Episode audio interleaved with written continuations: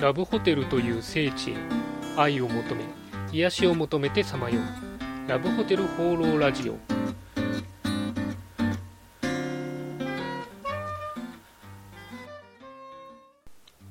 はいということで今週も始まりましたラブホテル放浪ラジオ第9回。パーソナリティのラブホテルファンブログ管理人です、えー昨日はですねついに丸山町行ってきました。まあ、あの細かい話は後でするんですけども、えー、大体午後の4時ぐらいに着きまして1時間ほどあの散策してきました、まあ、天気はあの曇ってたんで、まあ、そんな暑くないかなと思ったんですけど実際、まあ、1時間もですね歩くともう汗びっしょりになってしまってペットボトルも2本ぐらい飲んじゃいましたね。でまあ、その後飲み会だったんですけど、もうあんまりにも汗が、えー T シャツに染みすぎていて、新しい T シャツを結局買う羽目になりました。えーあとは、今日起きたら足がすごく筋肉痛で痛かったです。まあ、運動不足だなということで、まあ、そんなことも、えー感じた丸山町散策でした。えーそれではですね、早速丸山町について今週語っていきたいと思います。よろしくお願いします。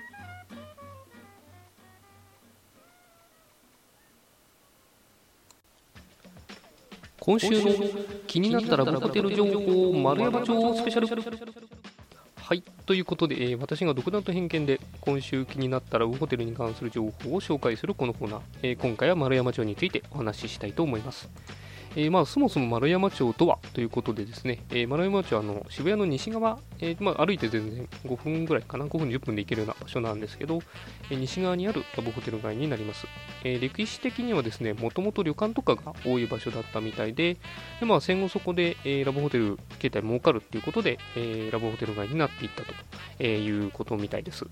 えーちなみにですね、私が歩いてた時も、やっぱ家族経営で、えー旅館をされてたからの方の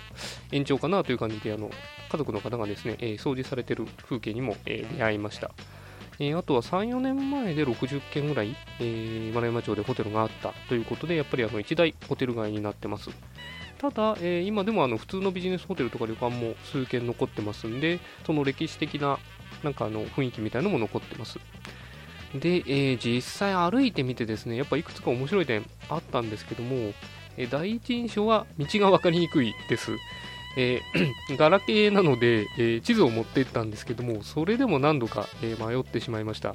あの細かい道がですね、縦横に結構あるんですよ。で迷路状になっててで、そこにちょっとした細い指導なんかもあったりするんで、えちょっと自分がどこ歩いてるのかっていうのが分かんなくなっちゃいますね。だから何度か通い慣れてる人じゃないと、多分自分が行きたいホテルに行けないんじゃないかという、まあ、そんな感じの印象を受けました。あとは、あの、ラブホテル確かに多いんですけども、その中でもあの、飲食店とか、あと雑貨屋さんとか、マンションとかがね、割とあるんですよ、ホテル街に。なんで、その、混然と一体となった印象ですね。で、えー丸山町のその、ちょっと一歩、え道路出ると、もうそこはすごい賑やかな飲食店とか、えー洋服屋さんとかありますんで、まあ、そのある意味こう渋谷の一部なんだなっていうのをすごく感じました。あとはその今の、えーいろんなお店がある話のついでで言うと、えー丸山町はのメインストリートみたいなのが一本すごい太い道があるんですよ。でそこがですね実はイベント施設、えーコンサートやったりとかあと映画もやってるところもありましたかね。あの結構大きめのイベント施設が3軒くらいあってそこはこう若者がこう列を作ってるんですよね。だからこう丸山町入っていくとラブホテルラブホテルイベント施設イベント施設ラブホテルラブホテルラブホテルみたいな感じになっててそれがすごく印象的でしたね。でまあ全然あの若者も普通な感じでいるんでまあ私が見た感じですけどなんかそのラブホテルといろんなものが一緒にある風景が当たり前になってるっていうのはちょっと衝撃的でした。であとは、まあ、行った時間帯のせいもあったと思うんですけどもそのラブホテルの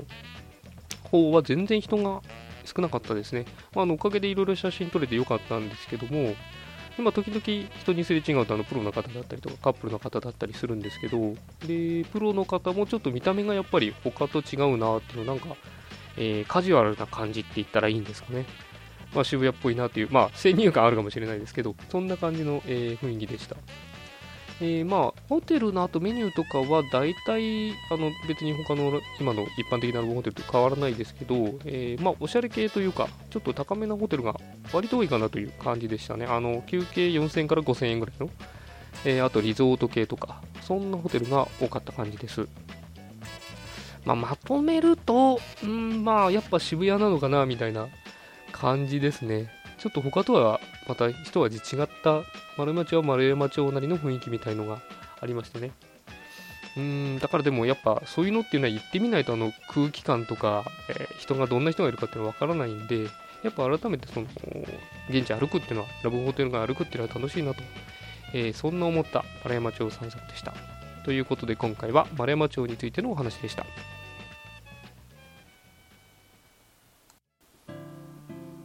はい、ということで、ラブホテル放浪ラジオ第9回、いかがでしたでしょうか？え若干の酒焼け気味の声でしたけど、大丈夫でしたかね？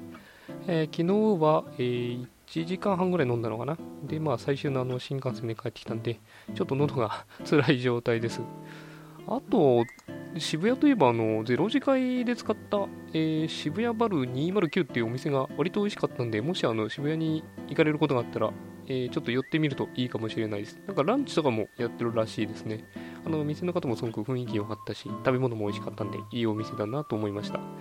えーそんなわけでですね、えーこの番組では、えー感想ですとか、ラブホテルに関する疑問、質問、え何でも募集していますので、あの気軽に、えコメントまたはメールフォームで投稿をしてください。えそれでは今週も良いラブホテルライフを 管理人でした。すいません。